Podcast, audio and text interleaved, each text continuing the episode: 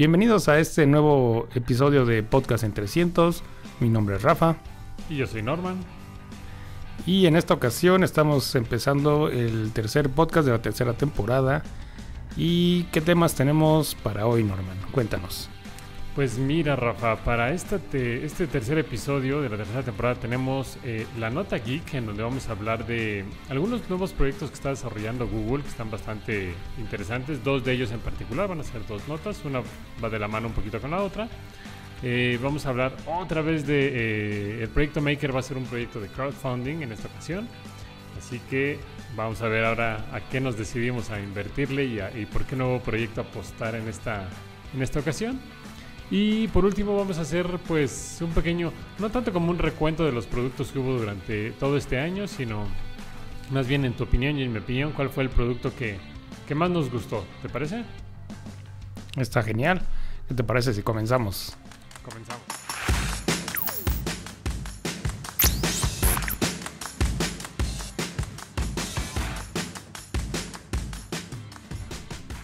Pues bien, Rafa, antes de empezar, primero queremos agradecer muchísimo a los Moonmakers y a Cami en particular por habernos ayudado a diseñar eh, pues la animación de nuestro intro y también de las cortinillas. Quedaron padrísimas y la verdad es que hemos recibido muchos comentarios positivos sobre, más sobre las animaciones que sobre el podcast. Pero bueno, ya iremos mejorando el nivel de calidad de los temas para que se igualen al nivel de, de la animación, ¿no? Sí, les quedó muy bien. Muchas gracias a todos a todos los que los que participaron, que son eh, Cami, eh, Diego. Diego y la bebé, que hoy cumple años. Pero bueno, pues ahora sí ya vamos a comenzar, ¿no? Para entrar en materia. Y pues de lo primero de lo que vamos a hablar es eh, de la nota geek. Les comentábamos que vamos a hablar sobre una nota sobre unos desarrollos que está haciendo Google, en particular de una plataforma que no sé si han escuchado ustedes, se llama Experiments with Google. Y dentro de esta plataforma, eh, pues hay diferentes formas en las que la gente puede comenzar a colaborar, ya sea en temas de eh, realidad aumentada o, temas de inteligencia artificial, eh, algunas como aplicaciones ya sean nativas o aplicaciones para Chrome. Entonces es una plataforma en donde la gente puede desarrollar proyectos y subirlos ahí o también Google puede colaborarlos, colaborar con ellos. Muchos de estos proyectos se desarrollan también durante hackatones y en esta ocasión de un proyecto que vamos a hablar se llama Look to Speak. Bueno, Look to Speak es, una, es un proyecto que comenzó a desarrollarse con una paciente que se llama Sara Ezequiel. Y eh, bueno, ella es una artista, fue, fue una artista durante muchos años, a la cual se le diagnosticó un problema, una enfermedad eh, de una neurona que eh, controla los músculos del cuerpo. Entonces ella, conforme fueron pasando los años, fue perdiendo movilidad hasta tal punto en el que hasta ahora ya únicamente puede mover la cabeza y los ojos principalmente y no puede hablar bien. De hecho, prácticamente no, no puede hablar. Esta enfermedad se le comenzó a, desarrollar desde el 2000, desde el año 2000. Y eh, pues junto con otras personas, principalmente con su mentor del, del habla, es, es como le llaman, eh, empezaron a trabajar en un proyecto junto con Google para que ella pudiera expresarse de una manera más fácil, ¿no? Es un proyecto bastante interesante porque ya existen muchas plataformas, o más bien muchos productos o proyectos ya desarrollados para que la gente que no puede moverse bien o que no puede hablar eh, pueda comunicarse de alguna manera, ¿no? Eh, a través de computadoras o de equipos muy grandes y complejos que ya tienen todo este sistema desarrollado para que ellos puedan comunicarse.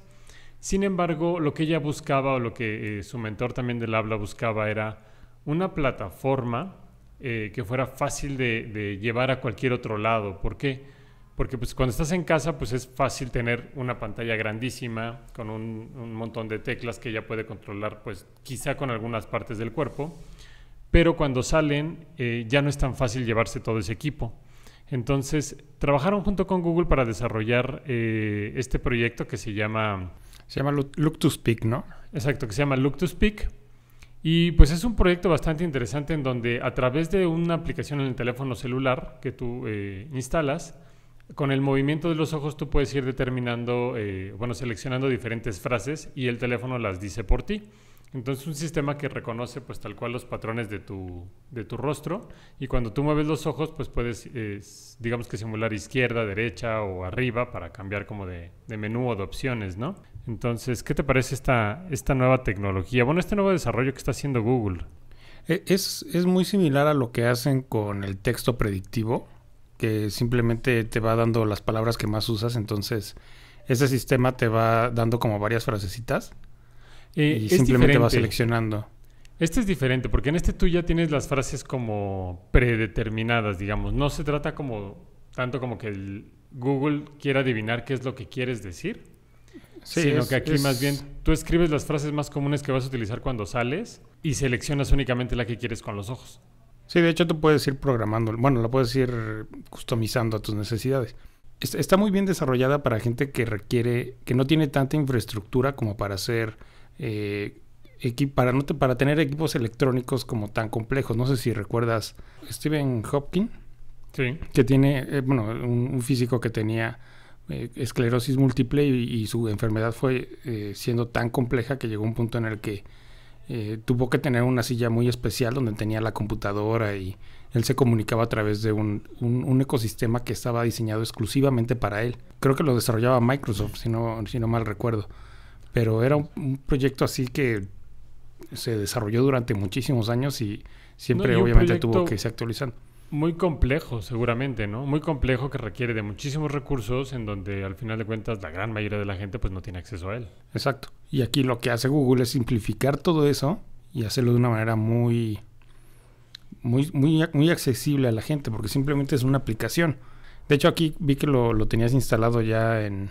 Sí, de hecho ya lo tengo por aquí, mira, se los voy a mostrar. Lo voy a ah, con mi mano izquierda. Ahí, por ejemplo, dice que está en modo de, snoot, bueno, está como, digamos que en pausa. Eh, y para despertarlo lo que tengo que hacer es mover los ojos hacia la izquierda y hacia la derecha. Con eso se va a despertar. Y después de despertarse, entonces ya me va a aparecer el menú en donde aparecen las frases que ya están como instaladas por default o las que tú le puedes ir agregando. Le voy a aplicar aquí izquierda. Ah, mira, ahí está. Ya, ya se desbloqueó. Lo tengo en la pantalla. Y si no, lo vamos mostrando en la pantalla para que sea como, como más fácil. Pero mira, lo voy a ir haciendo yo aquí al, al mismo tiempo. Una pequeña prueba. Sí, que, lo, que lo, lo- lo bueno de esta aplicación, o bueno, nosotros tal vez pensamos que nunca la, la- la- la utilizaríamos, pero en algún momento si tienes alguna cirugía o estás inmovilizado o tienes alguna necesidad de comunicarte y no, no puedes eh, hacerlo, con esta aplicación es muy fácil cumplir al menos tus necesidades básicas, ¿no? Claro, voy a hacer ahorita la, la prueba de los, de los, con los ojos. Lo voy a explicar primero. Hay varias frases del lado izquierdo y varias frases o palabras del lado derecho. Entonces, dependiendo tú hacia dónde mires, es qué zona es la que vas a ir seleccionando y vas descartando las otras palabras hasta llegar a la palabra en realidad que quieres eh, escoger, ¿no? La que quieres decir. Entonces, aquí giro a la izquierda para decir gracias. Giro a la izquierda. A la derecha para decir genial, por ejemplo, ¿no? Great. Y listo. Y el teléfono dice la palabra en voz alta. Voy a hacerlo nuevamente para encontrar la palabra, por ejemplo, please o por favor, que está del lado derecho. Entonces es derecha, derecha, izquierda, izquierda. Clase. Listo. Y me aparece nuevamente la palabra, ¿no? Entonces, fíjate que algo que también me llama la atención, nosotros que estamos metidos también un poco más en el mundo del hardware, es que aquí tú lo estás haciendo para comunicarte, como dices, de manera verbal. Pero como tú dices, si, si una persona tiene algún otro tipo de, problema en donde no puede hablar, pero quiere quizá mover su silla de ruedas, como, como lo que mencionas con Stephen Hopkins, o sea, en realidad tú podrías después, quizá o Google podría dar la oportunidad de poder modificar esta app para que en lugar de que sean flechas para seleccionar un texto y decir una palabra, que sean para mover tu silla de ruedas o para mover algún otro mecanismo, ¿no? Cualquier otra cosa. Esto conectado vía Bluetooth a unos motores o conectado por el puerto USB-C, pues con eso ya podrías controlar muchas más cosas, ¿no? Y la importancia de esto, la gran ventaja, yo como lo veo como muy eh, fascinante al final de cuentas por cómo ha avanzado la tecnología, es porque si bien puedes hacer todo el desarrollo completo con un Arduino, con un microbit y una cámara de visión artificial o qué sé yo, como lo comentabas, al final de cuentas aquí es utilizar el mismo dispositivo que ya usas todos los días, ¿no? No estás haciendo una inversión grande, simplemente estás tomando lo que ya tienes, tu- tus recursos. Y la- la- las capacidades de, las, de, los celulares hoy en día son bastante poderosas, entonces también eh, darles este plus a, a- a esta herramienta creo que es una, un, un gran acierto para el desarrollo tecnológico y para la innovación. que a final de cuentas eh, esto se pudo haber hecho desde hace mucho tiempo, nada más que creo que no existía la necesidad tan grande o tan puntual, no se había explorado tanto como hasta ahora. quizá no, no, habían, no había surgido la curiosidad por tratar de atacarlo desde ese punto de vista, ¿no? Sí, aquí lo interesante fue el, cómo lo desarrollaron. Y fíjate, va un poquito de la mano ahorita que lo mencionas con, eh, con la parte de aprovechar el mismo dispositivo. Es como la vez pasada que les hablábamos de eh, la aplicación que, que, ya existe para aprender a programar, ¿no? Ahí estás haciendo tus códigos. ¿Cómo se llama la aplicación esta, la del grillo? Ah, el Grasshopper. Tú aprendes a programar ahí, pero eh, lo interesante es que quizá ese código que ya hiciste en tu teléfono celular, pues lo aproveches para llevarlo al mundo físico, ¿no? Con, con a base de hardware. Sí, sí, te, puede dar muchos resultados. Y, Así es. Bueno, esta, esta nota no estaba planeada nombrarla, pero eh, también encontramos en la semana, gracias a que una compañera, una amiga me mandó la liga de, la nota, encontré una calculadora que es eh, que, te, ayuda a programar en Python. O sea, como que tú haces tu programita y puedes determinar si está bien hecho. O sea, son códigos muy básicos, pero con una calculadora me pareció maravilloso. También poder programarlo desde ahí. Fíjate que antes al menos aquí en ingeniería, este, yo utilizaba una calculadora sota, así un tremendo monstruo que se llama, eh, eh, que era de Texas Instrument. Lo voy a poner por aquí en la imagen para que quienes lo eh, estudian ingeniería o estudiaron seguramente la recuerdan y la utilizaron para derivadas integrales o cálculos y cosas así. Es una tremenda calculadora sota, así de este tamaño. Pero en esa no se podía programar, o sea, bueno, hacías algunas funciones o algún análisis matemático, nada más. Pero ahora que lo mencionas en una calculadora comenzar a programar Python, pues al final de cuentas es como avanzando la tecnología. Sí, sí, sí. Y, y sí recuerdo esas calculadoras, me gustaban mucho, pero la verdad nunca las entendí. Te Eran... sentías así súper poderoso, como que... Eran como las, las, como las calculadoras del HP, no sé si recuerdas que eran un poco diferente a la calculadora tradicional como de Casio, que tú querías sumar 2 más 2 y era 2, literal, escribías 2 más 2 igual y salía el resultado. Pero con las de HP era 2 enter, luego volvías a poner la unidad así 2 enter y luego ponías el más. Entonces era un poquito mm. diferente como la lógica de cómo armabas tus operaciones. Es diferente, exactamente. Yo nunca me acostumbré a ese sistema. No, yo tampoco, me costaba mucho trabajo.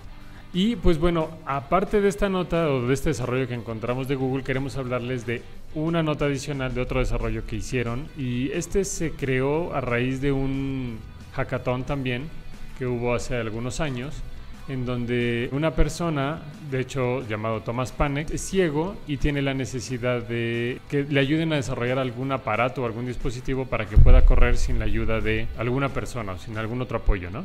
Sí, de hecho es una persona que empezó a tener un padecimiento, eh, bueno, adquirió un padecimiento que empezó a degenerar un poco su ojo y con el paso de los años fue perdiendo la, vista hasta que llegó a tener eh, una visión nula o casi nula. Y lo que hizo Google fue ayudarlo a desarrollar un, programa eh, para muy similar a estos seguidores de línea que son muy conocidos en el mundo de la robótica donde lo que hacen es ponerle eh, un arnés donde se, ponía se pone el teléfono a la altura del, abdomen más o menos. Y con este arnés la cámara está prendida y va viendo una línea amarilla que se pinta previamente en el piso para que el corredor sepa por dónde ir. Y a través de sonidos te va diciendo eh, si tienes que irte un poco hacia la derecha o un poco hacia la izquierda, eh, con el fin de mantenerte centrado en el camino, ¿no? Y no, y no, no, no pierdas como la ruta. Y platican un poco como de este desarrollo o todas las, las limitantes que tenían y, el grado de complejidad que había para desarrollar el proyecto. Y hay muchas cosas que eh, son interesantes eh, analizarlas. Por ejemplo, tenía que ser independiente de lo que viene siendo el Internet. O sea, no podían analizar como... No, no podían tener un procesamiento de análisis de imágenes como en la nube porque si pierdes la conexión y vas corriendo, para una persona que tiene debilidad visual o que tiene nula visibilidad, pues puede ser catastrófico, ¿no? Eh, hicieron como un compilado muy, eh, muy bien aprovechado o muy bien desarrollado para que no dependieras de Internet por principio de cuentas, que era un punto importante. Otro de los puntos importantes era que, por ejemplo, las sombras, eh, o sea, tú en un espacio controlado no hay problema, pero si vas corriendo al aire libre, y, tú, y, y vas traqueando una línea, la sombra hace que cambie drásticamente el color de la, de la línea y ya no lo detecta. Entonces pareciera que se interrumpe la continuidad. Entonces tuvieron que hacer también como contemplar eso ya sobre la marcha de la programación, al igual que eh, omitir, por ejemplo, las hojas caídas de, los, de los árboles que también podrían llegar a meter ahí ruido o alguna confusión para el, para el sistema, eh, eh, camino cuando todos los senderos que vienen alrededor de la, a, los costados del camino pueden llegar también a, complicar un poco la interpretación del programa, ¿no? Y hicieron este desarrollo y fue bastante eh, emotivo porque eh, cuando le conectan este, este dispositivo, este, teléfono a, este joven, eh, puede correr casi de manera inmediata, lo hace de manera muy intuitiva. Y, para él, pues es un, es un logro muy grande porque siempre depender de una persona, pues llega a ser un poco difícil para la gente cuando tienes al menos... Algún tipo de discapacidad, ¿no? Sí, sí, sí, exacto.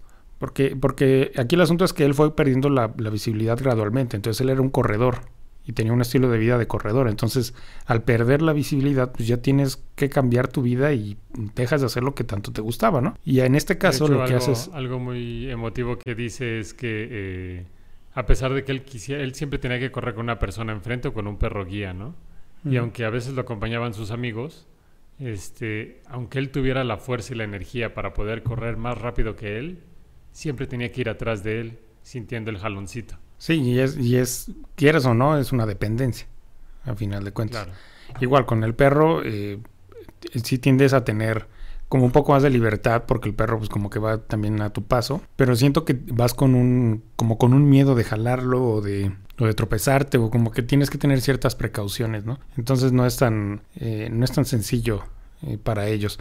Pero este proyecto igual se, se, acaba de hacer público hace unos días, igual que el proyecto del eh, Look, to, speak. Y, y, para cerrar el año están maravillosos, ¿eh? porque a mí me parecieron unas eh, dos proyectos o dos iniciativas que realmente ayudan mucho a la sociedad y los están al alcance de la mano de todos. Sí, y fíjate que es algo que me encanta a mí de Google, que o sea, no son las únicas dos iniciativas que han sacado, constantemente están haciendo proyectos con la comunidad, viendo en qué, de qué forma pueden como que apoyar, ¿no? O de, qué forma pueden ayudar a, pues justo a crear como una sociedad con mayor facilidad para todos, ¿no? Tratando de hacer la vida más fácil a todos. Entonces, es algo que me, me agrada muchísimo a mí de Google. Creo que son desarrollos que no cualquier empresa se mete a, a, hacer.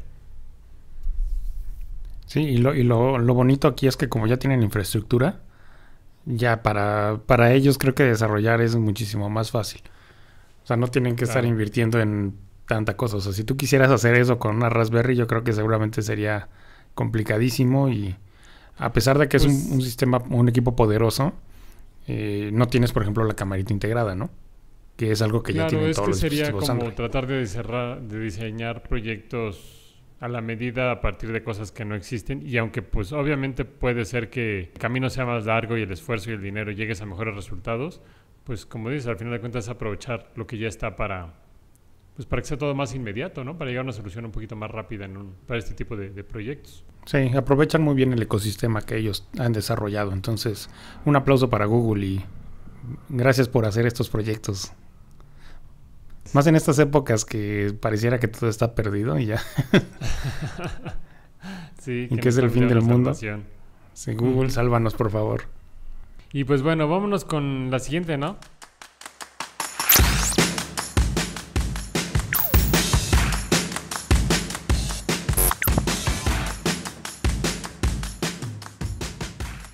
Vámonos a la siguiente nota que vamos a hablar de el proyecto de crowdfunding de la semana. No siempre vamos a tener estos proyectos, pero casualmente eh, se dio que encontramos otro proyecto interesantísimo. Bueno, que al menos a mí me pareció muy interesante. Eh, y es un proyecto que sale en Kickstarter nuevamente, una de las páginas más activas en cuanto a, fondeo en línea. Eh, que también está fondeadora. bueno, no, no, también en fondeadora he fondeado. Pero fondeadora ya es de Kickstarter. Bueno, sí, pero cuando era fondeadora. De hecho, hay una sección ahí ah, como aparte, ¿no? Pero llegó un proyecto que, por el diseño de la, de la, del, de lo que, lo que están fondeando es interesante. Les voy a explicar de qué se trata. Es una empresa que eh, están lanzando su segunda campaña en Kickstarter que se llama Laser Pecker 2, que básicamente es una grabadora láser. Es una máquina de grabado láser para eh, grabar lo que comúnmente eh, solemos grabar, ya sea acrílico, cuero, madera o MDF, cosillas, materiales de ese tipo que son metales suaves o o maderas, papel, etcétera, etcétera. Y lo padre de este proyecto es que tiene una forma muy innovadora, porque es, para empezar, es muy compacto, que bueno, es, una de las peculiaridades que, que ya tenía previamente el, la Laser Pecker 1, que fue la que lanzaron hace un año, me parece que fue en noviembre del 2019, y, pero ahora lo hicieron un poquito más, eh, más poderosa. Le, metieron un poquito más de creatividad al diseño y sigue siendo muy compacta, que eso es algo bastante eh, llamativo, pero ahora tiene la peculiaridad de que le hicieron una base que tiene unos rodillos que permite hacer el giro de algún objeto para poder grabar cosas como lápices o, eh, o algún objeto cilíndrico, vasos, latas, termos, por ejemplo, que ya ves que es algo que muy, muy común se usa en, como para hacer regalitos o algunas cosillas así. Y este, este, este proyecto también tiene la peculiaridad de que cuando tú haces tu diseño, te puede proyectar con el láser sobre la superficie el diseño que estás plasmando. Entonces no tienes que, grabar como para ver cómo queda, sino eh, eh, es, más, es muy visible. Entonces la gente que no tiene como... Eh, tanta experiencia en hacer como diseño y plasmarlo en una superficie, o ya sea tanto impreso como grabado, puede tener la posibilidad de ver cómo se va a ver su diseño sin tener que echar a perder una pieza, ¿no? O, gastar eh, en un grabado. Por ejemplo, si tuvieses un iPad y le grabas tu nombre, pues quién sabe este, si te quede, si te agrade el tamaño, ¿no? Chueco, ¿no? Y pues no te vas a comprar otra iPad si no te gustó. Entonces. La vuelves a pintar. La, vuelves a nodizar, la desarmas todas y la mandas a nodizar. Y bueno, lo, padre de este, de este sistema, porque por lo que me gustó mucho esta maquinita, es que esos mismos rodillos que se utilizan para girar el objeto, se pueden utilizar eh, si inviertes la base y la pones de cabeza, te sirven como un, como un, como un carrito para que se pueda mover la, la grabadora láser. Entonces, si tú tienes una mesa, y pones tu, grabadora, le pones los rodillos para que toquen en contacto con la superficie de la mesa y puedes ir grabando como si fuera una, máquina más grande. O sea, realmente la limitante en cuanto a tamaño ya es, eh, ya no es tan, tan notoria, ya, ya puedes hacer cosas más grandes. De hecho, no sé si te acuerdas de, de cuando existía, era muy común el papel continuo, que era el que tenía unos, unos hoyitos en, la, en los costados. De las impresoras, ¿no? Sí, sí, sí. Para las impresoras de punto. Había un programa que se llamaba Banner y podías imprimir tus, tus letrerotes de feliz cumpleaños. bueno, era más para hojas de datos, pero... Pero más o menos es como ese principio. Y por eso me gustó mucho, porque si quieres grabar como alguna superficie grande, lo puedes hacer de una manera muy fácil. Además de que tiene, tiene la ventaja de que es muy portable. Tú lo puedes agarrar con una mano, lo pones sobre una superficie, le mandas el grabado y te va haciendo el, te quema la, superficie y te hace tu grabadillo, ¿no? Sí, es un proyecto bastante interesante y como dices, bastante compacto. A mí algo que me llama muchísimo la atención es como investigar un poquito más a detalle qué tipo de láser o tecnología es la que utiliza. Obviamente, por ejemplo, como comenta Rafa, para poder hacer ese tipo de previsualización en, en, en el objeto que vas a grabar, lo que tiene es una serie de espejos, ¿no? Que se mueven de una manera muy muy rápida para previsualizar cómo va a quedarte el grabado. Y de hecho hacen la comparación entre eh, las cortadoras láser convencionales, en donde tienes eh, los motores, las bandas, digamos que el, el eje XY, y el cabezal se tiene que mover punto a punto para poder ir grabando o, cortando, ¿no? Y no puedes previsualizar lo que vas a hacer. Y acá sí, entonces lo que me llama la atención es el tipo de, láser que tiene, que de hecho creo que sí lo mencionan por ahí en algún lugar, dice que es un es un N-I-C-H-I-A, Nichia Diode Láser, pero no sé qué significa. Lo, importante es el tipo de láser que tiene por ahí la, la, máquina, que ahí sí desconozco un poco como qué tipo de láser sea, si sea como más bien un rayo láser más convencional. Recordemos que las máquinas de corte láser por lo general tienen un, un tubo de CO2 que de alguna manera acelera las partículas y manda el rayo láser concentrado de calor hacia, hasta el que rebota en varios espejos y llega hasta el punto eh, donde va a cortar, ¿no? Pero este sí, no, no, no lo sé, no sé qué tipo de, láser eh, tenga. Y por otro lado, fíjate que también lo que recuerdo es que, por ejemplo, donde nosotros compramos la máquina láser que tenemos, una de las dos que tenemos, que es la Ryjet, había unos modelos también muy similares en donde tienen ese tipo como de estructura, en donde tienes el cabezal en la parte de arriba y eh, digamos que tienes un espacio más abierto para poner los objetos justo decorativos. Y ahí al momento de colocarlos pues ya puedes hacer tu grabado o tu corte, pero ya son máquinas mucho más grandes que también cortan a profundidades también eh, mucho más, bueno, materiales mucho más gruesos que los que se mencionan aquí, ¿no? Que de ah, hecho este láser dice que es de 5 watts de potencia, me parece, ¿no? Sí, de hecho funciona también con Power Bank. Ellos te pueden dar una, la opción. Esa es otra cosa que me llamó mucho la atención. O sea, dos cosas. Una, dice que funciona con un rayo láser a 5 watts y que corta MDF. Bueno, no menciona MDF, pero menciona en maderas hasta de 5 milímetros o menores a 5 milímetros. Que pues bueno, ya cortar 5 milímetros ya es algo de acrílicos o de, o de maderas, pero con un rayo láser de 5 watts habría que ver cómo, cómo, cómo lo hacen, ¿no? Y justo lo otro que me llamó la atención es que mencionan que también hay un kit independiente de power banks que tiene creo que 20.000 miliamperes que no recuerdo cuántas horas te dura de corte o grabado pero pues tal cual o sea tú puedes tomar tu, tu cortadora láser llevarla al exterior por si quieres grabar eh, pues no sé, sobre algún objeto que no puedas meter a tu casa y colocar la máquina y ahí hacer tu grabado láser, ¿no? Entonces, eso también me, parece pues, muy, muy, muy interesante porque es algo que, pues, al menos que yo conozca o que yo sepa, ninguna otra cortadora láser puede hacer tan, al menos tan fácilmente, ¿no? Sí, está, está bastante, se ve innovador y se ve poderoso. Que, que, que, lo que yo creo que es que seguramente agarran ahí algún componente chino que ya viene de fábrica y nada más lo incorporan como el diseño. Pero está bastante bien desarrollado. ¿Para qué? ¿Para hacer el grabado? ¿O para sí, la tecnología, para, para, hacerla tan pequeño. Porque, por ejemplo, la, la, máquina de corte láser que tienes, ¿en cuánto, cuántos watts utiliza? ¿Cuánto voltaje utiliza? Bueno, las dos que tengo son a 125 volts, o sea, no, no son de 220 de tensión. Y la chica tiene un tubo sellado de 30 watts. Cuando la compramos venía sobrecargada a 40 watts de potencia. Y con eso 40 watts llega, sí llegamos a cortar acrílico hasta de 10 milímetros. Muy, ya queda como muy chueco, pero sí llegamos a hacerlo. Y MDF hasta 6 milímetros, bien, digamos. Eso nuevecita, ¿no? Hasta con 30 watts de potencia. Y la grande que tenemos tiene un tubo de CO2 de vidrio. La otra te dije que era un tubo de CO2 sellado metálico. Y la grande es un tubo de vidrio de CO2 de 100 watts de potencia. Y en esa, con los 100 watts de potencia, podemos cortar hasta, en acrílico, hasta, teóricamente hasta 15 milímetros de grueso. No lo hemos hecho porque no hemos tenido acrílicos tan gruesos, pero digamos que está ya unos 10 milímetros o 12 milímetros, ya te los corta pues mucho mejor, ¿no? Que la chica. Sí, seguramente te deja un acabado mucho más atractivo, más, más pulido te queda. Exacto. Ahora, otra cosa que, que hay que como considerar es que, digo, esta máquina es más para hacer eh, grabados, como dices tú, de, de productos promocionales, ¿no? En donde no vas a usar quizá tanto la máquina.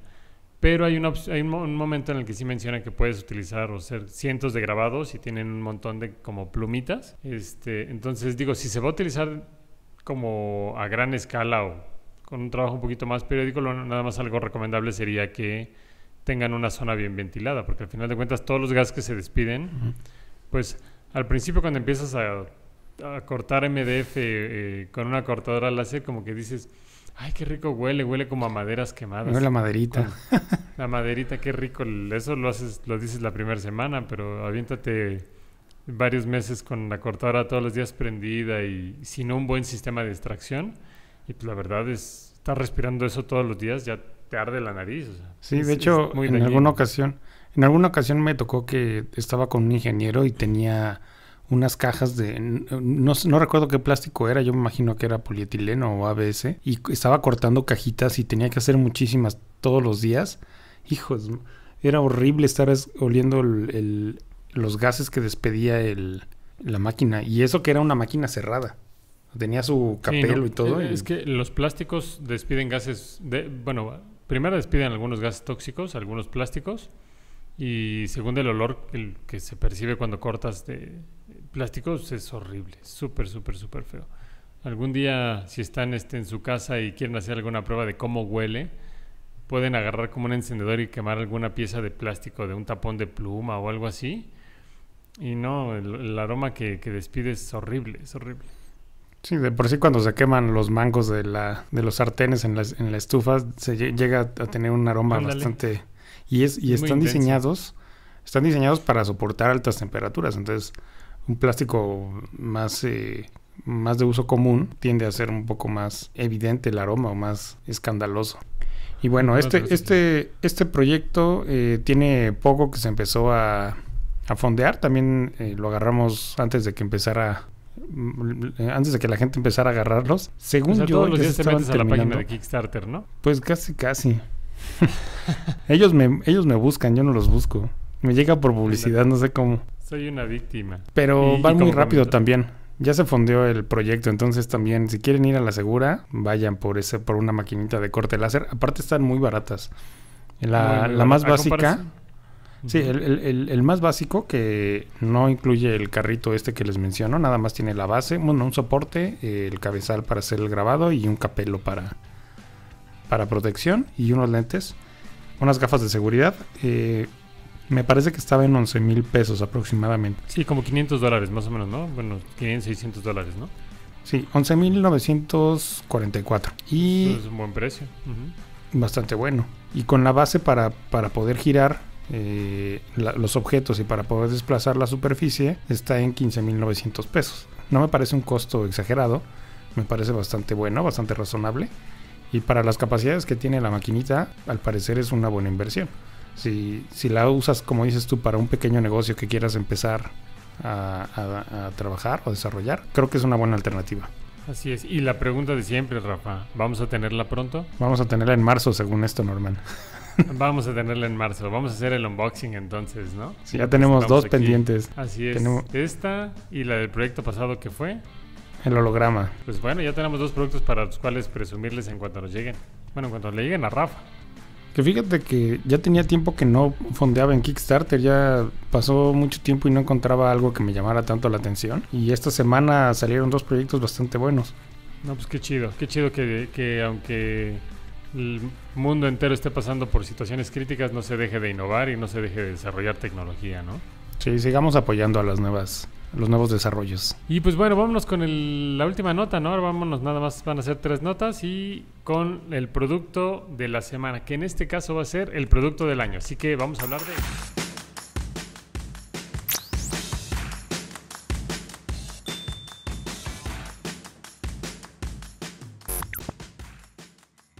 Un año más que se nos va rapidísimo. Hace un año estábamos haciendo podcast e hicimos también el resumen de la semana de qué fue lo que más nos llamó la atención. Si no nos creen pueden ir a verlo al podcast eh, que está grabado en el, en el, canal de 330 ohms, pero ahí también tenemos unos comentarios sobre el resumen del año, en este caso de 2019. Y pues para 2020 que ya se nos acabó, ¿cuál fue el producto que más te llamó la atención, Rafael, que más te, te haya gustado? Híjole, Norman. Yo creo que también es el, producto de la década, ¿eh? Y ah, va, a sonar exagerado, sí, la verdad a mí me impresionó mucho. Eh, ahorita les platico por qué, pero a mi, a mi parecer y, consideración, yo creo que el mejor producto que se ha presentado en el, en el año, o que se presentó, fueron los nuevos procesadores de Apple. No la computadora, simplemente los procesadores. El M1 creo que trae eh, algo ahí que va a revolucionar eh, la industria de la, de la computadora en unos años. ¿eh? Puede ser que sí, puede ser que sí. Todo lo que vayan a desarrollar con ese tipo de procesadores creo que va a dar mucho de qué hablar. Ahorita yo, yo escuchaba un podcast hace también hace poquito sobre cuál es el futuro de esos procesadores y por qué, por ejemplo, lo sacan primero para las MacBook y para productos un poco más como de consumo, por ejemplo, las, las eh, estas, la Air y básicamente es porque están probando el terreno y probando los procesadores para poder hacer la, la MacBook Pro. No, no, no se llama Pro, es la torresota esta grande que, sí, la, tiene. Es una exageradamente cara. Es una exageradamente cara, pero es, es digamos que ahorita están utilizando al mercado de consumo con estos procesadores para después implementar las mejoras de esos procesadores en el equipo ya para competir a la par con máquinas que, pues que, que, las forzan para que puedan trabajar la parte de diseño, animación y todo esto, ¿no? Que creo que es donde puede estar un poco más interesante el asunto. Sí, que eh, en realidad les voy a platicar un poquito de la historia, aunque a ver si no hacemos muy extenso este podcast. Pero hay dos tipos de procesadores para la gente que no está tan metida en todo esto, que son los procesadores ARM, que son estos procesadores que está incorporando Apple en su en su en sus nuevas máquinas, y los procesadores que les llaman x86, que los x86 son los que usa Intel desde hace muchísimos años. No sé si recuerdan las máquinas, las famosas máquinas 486 o las 386, todo ese tipo de máquinas tenían eh, ese tipo de procesadores que fueron evolucionando y se, era un sistema muy complejo de arquitectura donde eh, con el paso de los años empezaron a hacerlo bastante poderoso y llegó a un punto en el que se estancó. Ahorita la industria de esos procesadores está lleva como 10 años que no ha tenido una innovación eh, bastante grande como, como lo, lo, debería de seguir con la ley de Moore donde van incrementando gradualmente cada dos años o cada año. Y, los procesadores ARM surgieron porque empezó a haber una necesidad por tener procesadores de bajo consumo de energía. Entonces muchas empresas lo que empezaron a hacer fue eh, desarrollar, adaptar este tipo de tecnologías, por ejemplo, a los celulares, que requieres una batería eh, muy pequeña y tener eh, el procesamiento a final de cuentas en, los teléfonos Nokia viejitos que, parecían ladrillos o cualquier tipo de teléfonos requieres un procesador para hacer todo el proceso de la interfaz del teléfono como tal. Y, detonó cuando empezaron a incorporarlo en los en los iPod Touch perdón en los iPod tradicionales de ruedita no sé si lo recuerdas sí sí, sí empezaron de música Sí, el iPod tradicional. E, ese iPod tenía estos procesadores que son los ARM. Y según estuve investigando, eh, cuando empezó a salir esta tecnología en, los iPods, llegaron a tener hasta un billón de, procesadores en, en, productos de consumo. Y obviamente en este momento, pues ya tienes una interfaz grandísima y empiezas a producir procesadores en serie y se empezó a detonar grandísimo el, uso de estos procesadores. Ahora, Intel cometió un error, que fue no, no adaptar esa tecnología y empezar a, innovar o a, investigar. Para ellos, según era muy caro hacer este tipo de, investigación. Y lo que hicieron fue seguir por el camino de la típica arquitectura del procesador y hoy en día llegó un punto en el que ya superó las capacidades de procesamiento, porque el, ARM sigue, sigue, sigue teniendo ventaja. Pero aquí llegó tan lejos o llegó tan, tan... porque la arquitectura de estos procesadores lo hicieron muy simple, con muy pocas líneas de comando y muy poca arquitectura, al grado de que el consumo de energía lo bajaron de una manera brutal. Entonces yo, yo considero que en unos años eh, las computadoras como las conocemos van a empezar a hacer cosas muchísimo más poderosas en, en, cases mucho más pequeños. Y las máquinas que son dedicadas para diseño, como bien lo mencionas, las, las Macs, eh, que son carísimas, se van a abaratar, pero brutalmente. ¿eh? Y yo creo que por ahí va haber bastante innovación también. Y no sé si viste la nota que también salió hace un par de días, en donde, ahorita que mencionas que Intel, pues al final de cuentas decidió no apostar por el por las nuevas tecnologías, sino irse por la misma línea tradicional. No sé si viste la nota de que eh, Microsoft también ya está empezando a desarrollar sus propios procesadores ARM. No, no lo vi. No, ah, pues Microsoft también. Entonces dicen que ahí ya vienen problemas fuertes para Intel y para AMD, porque si, si Microsoft también lo hace, pues cuántos más no lo van a empezar a hacer, ¿no? O quizá Microsoft empieza a vender procesadores para otro tipo de plataformas o para otros equipos de cómputo. Y entonces Intel se va a empezar a quedar mucho más eh, pues, rezagado al final de cuentas. Y fíjate, ahorita no, no, no, no, hemos plasmado el panorama completo, pero de procesadores que hay en la industria tenemos a Qualcomm, que creo que es uno de los fabricantes más grandes del mundo lo incorporan muchísimos celulares. Exynos de Samsung. Huawei también tenía su... No, ¿cómo se llama el procesador? No me acuerdo. No recuerdo cómo se llama el procesador de Huawei, pero también tienen un procesador que, que ellos desarrollaron. Y ahorita acaban de construir una fábrica para poder prescindir de toda la tecnología americana y hacer procesadores exclusivamente chinos. Entonces también hay mucha competencia por ese en ese sector y yo creo que ahí Intel ya está Pero con sus días lo que están me llama la atención es que de cada uno de los que acabas de mencionar, por ejemplo, Samsung, Huawei, este, en este caso Microsoft y Apple, todos este, desarrollaban los productos, desarrollan los productos como tal y están empezando a desarrollar los procesadores, ¿no? Así es. Y este Intel no, o sea, Intel tiene los procesadores, pero no hay productos de consumo en el mercado. Entonces, es, es un buen punto. eh, puede ser que a Intel le lleguen, pues, pues, este, pues malos tiempos, ¿no? Al final de cuentas, si no se mueven rapidísimo, aunque yo creo que ya el tiempo les ganó. Sí, seguramente con esta noticia yo creo que las acciones van a empezar a bajar un poquito. y, En cuanto vean nuestro podcast, no, hombre, lo, lo pobres de Intel. sí, Van no, a decir, ¿qué hemos hecho? si ustedes, pónganse las pilas muchachos. Y, y si usted es accionista de Intel, ya pásese a otra compañía porque Así es. no pinta bien. Y fíjate, yo soy, yo soy un amante de las, de las máquinas Intel. Yo uso pura computadora con Intel y, o sea, la prefiero sobre AMD, que creo que no ha, no ha, no ha tenido como el desempeño que yo esperaría. No, pues yo, a mí me da igual. Pues, mientras más Bueno. bonita se vea la compu, más chido. Es que tú no requieres tanto procesamiento, pero para mí eh, ahorrarme 10 segundos por render, eh, una animación de 100 cuadros ya es bastante tiempo. En, en alguna edición de podcast, platícanos un poco sobre los procesos, eh, sobre cómo iba- ha ido evolucionando la tecnología y el proceso de, de producción de los renders. De cuando empezabas con uno, me acuerdo cuando empezabas con uno y había un cuadrito ahí haciendo como que Mm. todo el render uno por uno. Después te compraste una computadora con dos procesadores y traía dos cuadritos por ahí.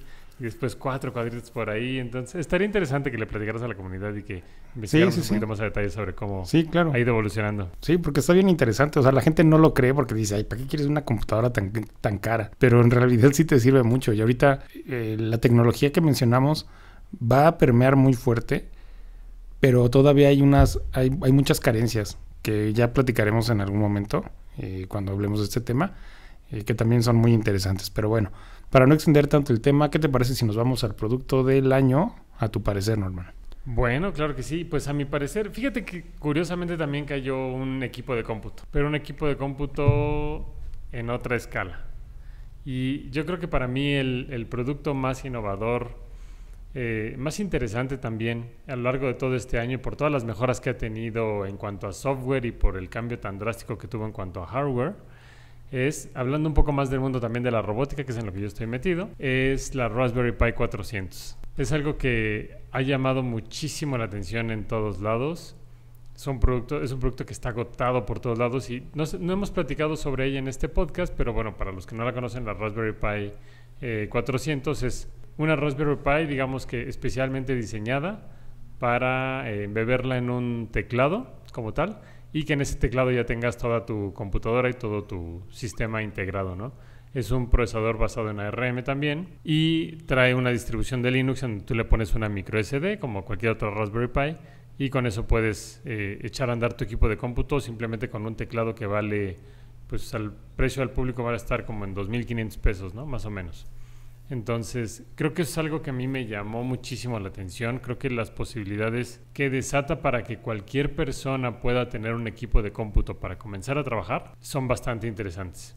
Porque, porque mucha gente también veo que a veces dice, ay, pues, ¿por qué no trabajan en el celular, no? O ¿por qué no trabajan con una computadorcita de estas laptop o una tablet de estas chinas que son súper ultra baratas? Pero no es lo mismo, o sea, no es lo mismo que trabajes en una de esas laptops de mala, pantalla, de mala calidad en pantalla, que tienen malos procesadores, eh, que también no es un ecosistema como más adaptado para un equipo de cómputo como tal. Allá trabajar en una distribución Linux, con, para empezar con software libre, donde tú puedes intercambiar la tarjeta de memoria para poner el sistema operativo que sea de tu preferencia, donde puedes hacer cosas básicas o puedes aprender a programar o puedes, este, eh, pues quizá utilizarla hasta como equipos de recepción, ¿no? O sea, creo que es una apuesta muy, muy, muy interesante por Raspberry Pi. Y las mejoras que ha tenido también este año para la parte de, software, en donde mejoran, por ejemplo, el tema de las videollamadas y mejoran el tema de la experiencia al momento de navegar este, en, en, en Chrome, bueno, de navegar eh, en Internet. Dan un, un, un enfoque muy diferente de lo que la gente hace hoy en día con un equipo de cómputo, ¿no? Que, ¿sabes? Yo, yo, a mí me gusta mucho también Raspberry, pero yo le cambiaría una cosita nada más a ese, a, a la, a, la, a esa Raspberry que mencionas. Es el case. Porque yo lo sigo viendo muy infantil. O sea, se ve rojo con blanco y es como un plástico como de juguete. O sea, no sé cómo lo percibas tú, pero si yo fuese un director de una empresa y quiero cambiar todos mis equipos de cómputo y veo el teclado, o sea, por practicidad posiblemente lo compre. Pero al ver el acabado del teclado y que es rosa, rojo, medio rojizo, como que... Pero fíjate mm, que todas las versiones de sus equipos, al menos, bueno, esta es creo que la excepción. Justo creo que esta es la excepción. Quizá porque es un producto nuevo. Pero fíjate que todos los, productos tienen la versión en negro completamente. Sí, sí, sí, yo lo sé. Hay un case negro de Raspberry que por ahí tengo. Tengo dos. Eh, pero el teclado como tal, sí me gustaría que fuera un poquito más... eh, o sea, el teclado también hay versión en negro. No sé si lo has visto. No, ese no lo he visto. El teclado, como tal. Ah, La bueno, no, el teclado no. La- 400, no, no, no. La, la Raspberry Pi 400. Ajá, la Raspberry Pi 400 que tiene la misma forma. No hay todavía versión negro, pero seguramente la van a sacar. Porque eh, si, si lo incorporas todo dentro de este teclado y lo haces muy minimalista y se ve muy llamativo, eh, sí puede convivir como con un, ecos- con un diseño de, de, de un espacio como una recepción, de un corporativo, qué sé yo. Así sí llama la atención. Pero si lo tienes como rojito con blanco... Pero al final de cuentas, ahí lo que están buscando es más bien la funcionalidad. O sea, digo, si vas a poner un equipo de cómputo de esos en, por ejemplo, algún, alguna persona alguna vez nos dijo que la necesita como para estaciones de trabajo en una línea de producción y que el teclado les funciona súper bien porque es práctico, porque es este, muy compacto, etcétera, etcétera, ¿no? Entonces, ahí, por ejemplo, pues no creo que les afecte. Quizá el tema de que sea blanco puede afectar en cuanto a que si estás trabajando o operando en una fábrica, por poner un ejemplo, se puede ensuciar mucho, ¿no? O sea, siempre los objetos blancos en equipos que utilizas día a día, pues eh, con el uso se van a manchar, se van a ensuciar, se van a empezar a ver quizá como de color como amarillo. Y eso pues estéticamente puede ser como pues un punto a, a- a tocar. Pero yo creo que, digo, en poco tiempo van a sacar la versión negro y, y no creo que haya mayor problema. Pues yo, yo espero que sí. Para que Y si no lo tengan un Le hago sus botoncitos en la impresora 3D y ya así saco mi, mi teclado custom. Pero sí es un, muy- es un gran producto también, muy, muy innovador y, y creo que también tiene bastante potencial. Más o menos lo veo como cuando la Mac hizo el, el- todo el CPU y lo, lo compactó en un mismo eh, case donde venía todo integrado. Más o menos siento así esa Raspberry. Ya no tienes que tener tanto cable. Ya nada más es el mouse, el monitor y la corriente, ¿no? Así es. Y digo, no está por demás el, el mencionar que al final de cuentas Raspberry como tiene la Compute Module, que es un producto más para desarrolladores, pues si tienes la necesidad de hacer algún otro proyecto como más custom, como dices, eh, una computadora como parecida al teclado, pero embebida en algún otro sistema o en algún formato tipo laptop, pues igual se puede desarrollar, ¿no? Sí, es lo bonito de la Raspberry. Bueno, y pues hasta aquí eh, el tema de este podcast y también, Rafa.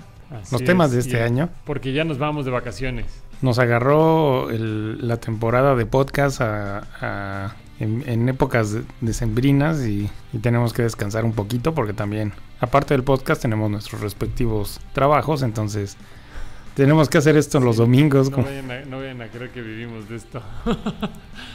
si no van a decir que nos morimos de hambre. Y pues bueno, ya nos vamos. Regresamos el próximo año con muchas ganas de seguir trabajando en este podcast, de traerles lo mejor del contenido en el mundo de la robótica, la tecnología, el mundo maker, proyectos de Kickstarter que Rafa se va a encargar de estar al pendiente de todos ellos.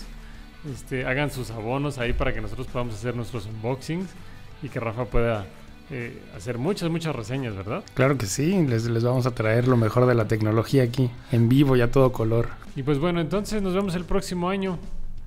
Queremos agradecerles a todos por habernos seguido este año, eh, por suscribirse al canal. Ya somos más de 100 sus- suscriptores, entonces vamos bien, creo.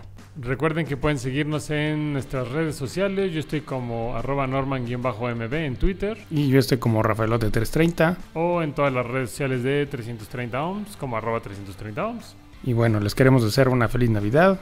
Que pasen un muy buen año nuevo. Quédense en casita. Síganse cuidando. Celebren mucho y a recargar energías, ¿no? Para el próximo año. Cuídense Claro que sí, para empezar con bien. todo. Así es. Nos vemos a la próxima. Esto es Podcast en 300. Bye, Bye.